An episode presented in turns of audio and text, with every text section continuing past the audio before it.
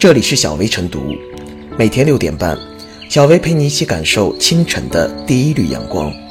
同步文字版，请关注微信公众号“洪荒之声”。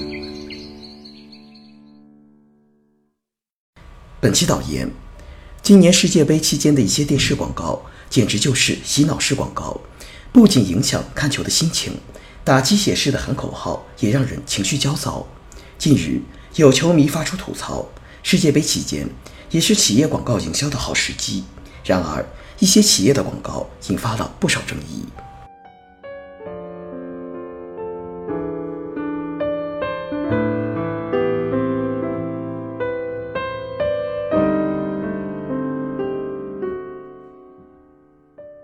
世界杯洗脑广告频现，品牌传销式传播是悲哀。无论是欢笑、焦躁还是咆哮。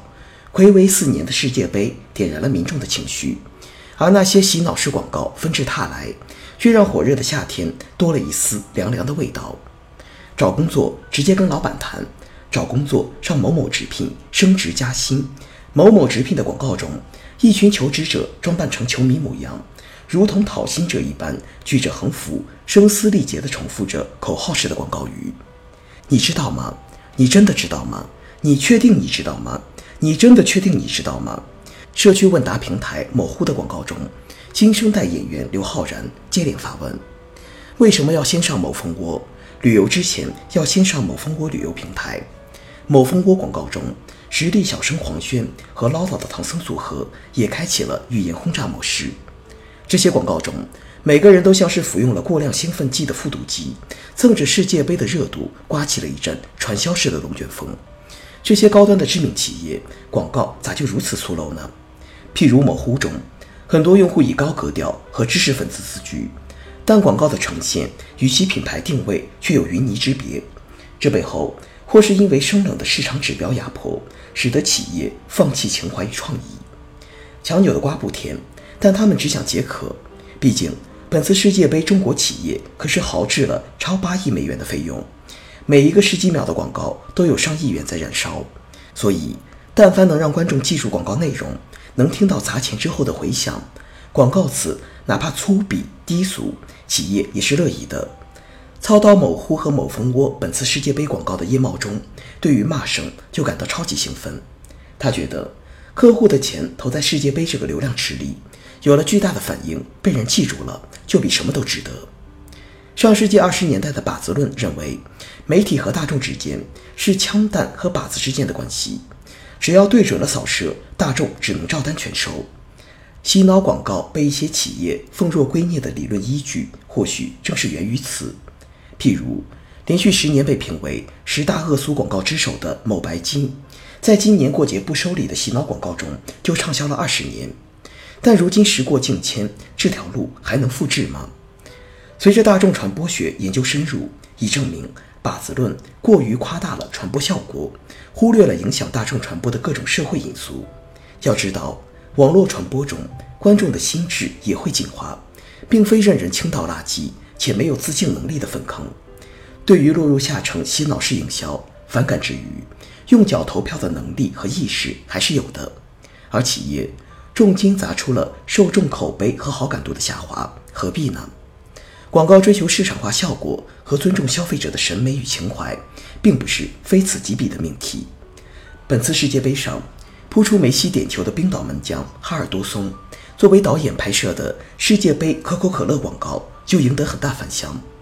在吐槽踢足球不如人家导演的同时，别忘了我们很多企业拍广告也不如人家门将。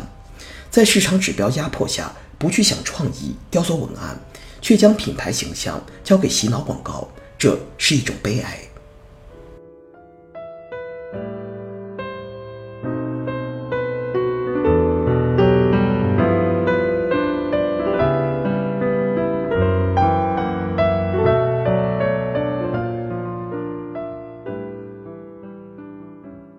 比世界杯插播广告洗脑更令人担忧的是，他们效果很好。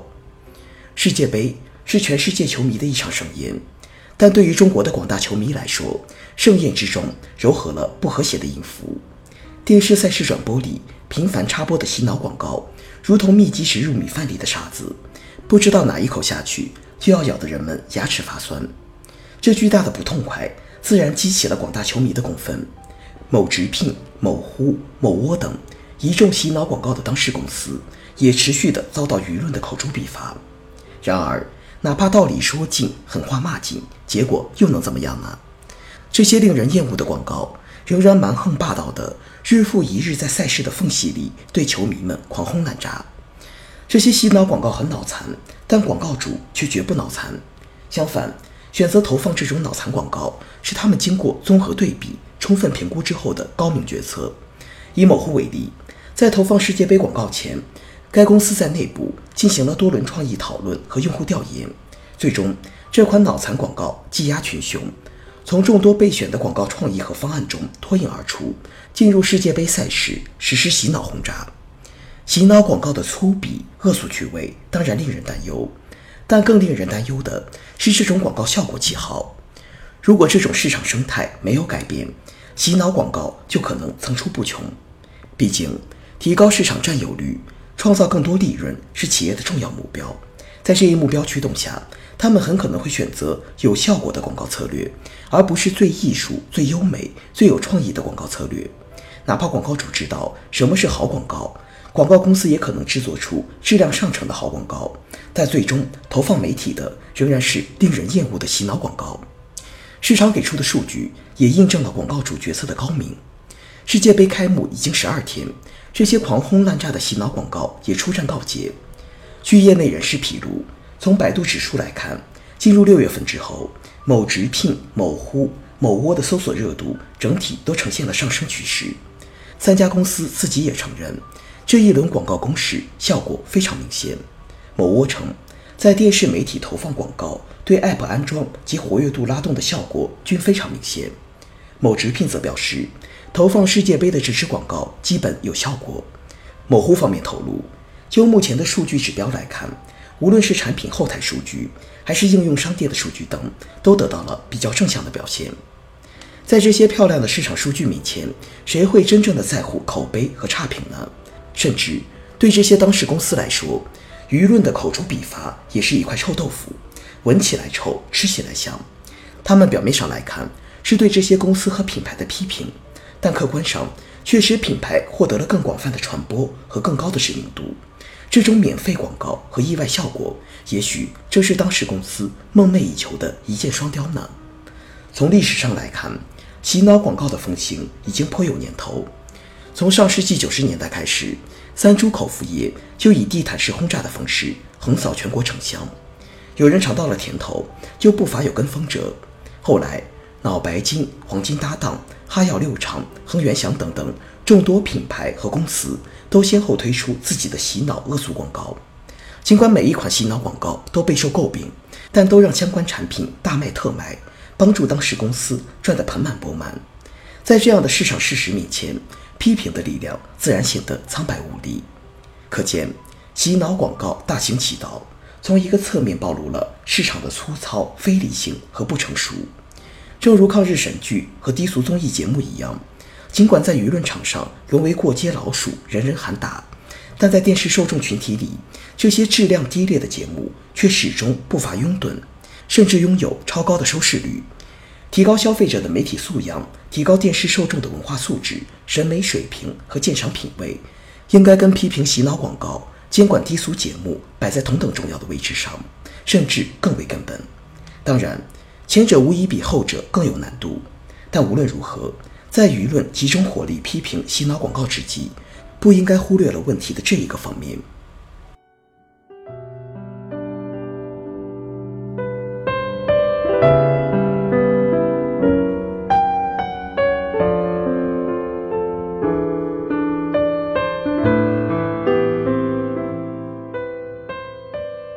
最后是小薇复言，世界杯的到来。让无数球迷深夜难眠，而各类洗脑广告的轮番轰炸，把短暂的中场休息推向了一场大型的精神污染。虽然重复洗脑式广告对于公众认知会有帮助，但品牌的内在文化却很难通过简单的标语表现出来。好的广告要尊重广大受众的审美诉求，应该是有故事、有温度、有情感、积极的、让人愉悦的，并不是能给人留下深刻印象、让人记住了就是好的广告。要想让自己的品牌深入人心，不能依靠洗脑式的重复，也不能依靠绝对化用语，这样只会透支企业的价值观。